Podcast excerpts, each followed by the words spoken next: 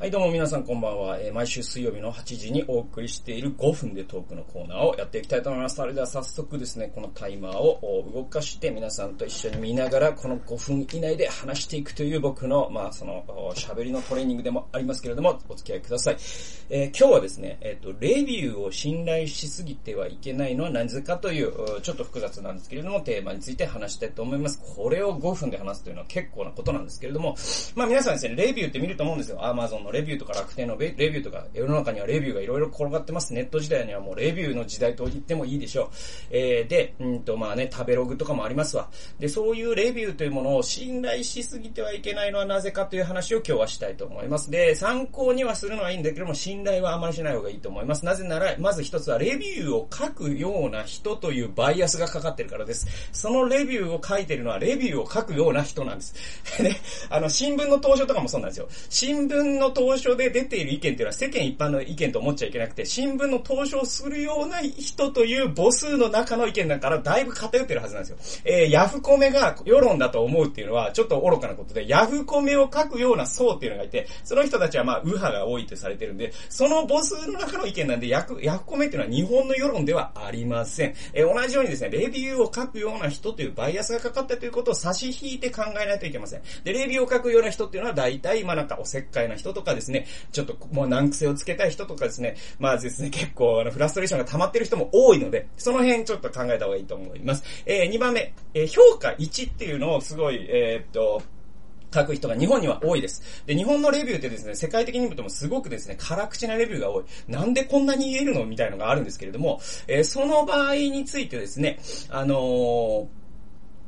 僕は言いたいのは、特に映画とかあ書籍、えーに関して、えー星1よくわからん環境、えーかんえーよくあるのがね、えーこの映画は感情移入できなかったとかあるんですけれども、えーっと、映画とかですね、書籍に関しては、その、えー星1レレビューの人って、その人の読解力がなかったりとかですね、映画の良さをわかるという、その人にの教養とか見識がただ足りないだけかもしれないんですよ。その可能性が、むしろ高い可能性があるので、それも差し引いて考える必要があると思います。え3番目、クソレビューというのが存在します。えー例えばですね、ちょっと信じられないようなレビューって時々あるんですよね。あの、例えばね、ユニクロのね、1000円の T シャツとかね、あるじゃないですか。あれってもうクオリティで言ったらもうとんでもないんです。あれ5000円で売られてても全然おかしくないんですよね。それぐらいすごい、プロのファッションの人とかも言ってるぐらい、すごくよくできてます。デザイン的にも素材的にも、あんなものをなんであんな値段でできるのっていう驚きがあるのに、それに対して低評価をして、えーもうちょっと安安いと助かりますとかね、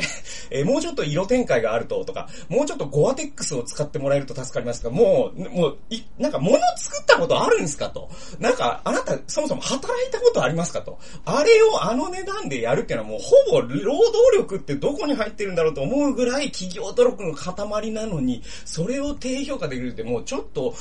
ちょっとなんだろう、世の中の仕組み分かってますみたいな人のレビューも混ざってますので、えーこれも注意が必要です。えー4番目はですね、やらせ評価。これもかなり混ざってますね。特に食べログとか、えー多いと思うんですけれども、もう店の関係者が絶賛してるとかですね、まあ商品とかでも、ある商品を出すときに、えーこの商品を出すと同時に、まあ社員がですね、こう書いたりとか、えーしてることもありますよね。はい。えーこれは素晴らしい商品ですとか書いてる可能性があります。そして、人っていうのは他の人の意見には引っ張られますから、最初の5人の人が星5をつけてたら、星1ってつけにくくなってくるんですよ。そういうふうに、えー操作、裏側で操作されてることもあります。あと、ヤフコメで言うとですね、ヤフコメってですね、実は内閣に関係する人が、実は内閣を守るためのコメントをさせてたりとかしてたりとかっていう噂もあったりしますので、その辺もちょっと注意した方がいいと思います。えー5つ目はですね、経験的に、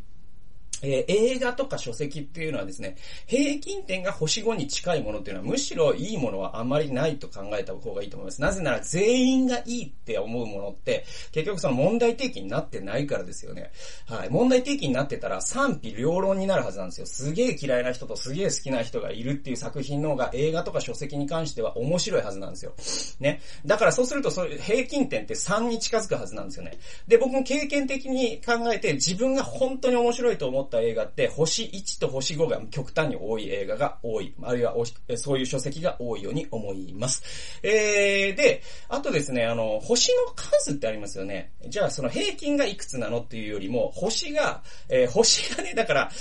えっ、ー、と、星5、えっ、ー、と、レビューの数3なのと、星3.5、レビューの数1400なのとでは全然意味が違って、その星の絶対数もすごく大事です。で、星の絶対数は結構当てになります。というわけで5分が来ましたので、えー、今日は、えー、レビューを信頼しすぎてはいけないのはなぜかという話をお送りしました。はい、えー、最後まで聞いてくださってありがとうございました。それではまた次回の動画及び音源でお会いしましょう。さよなら。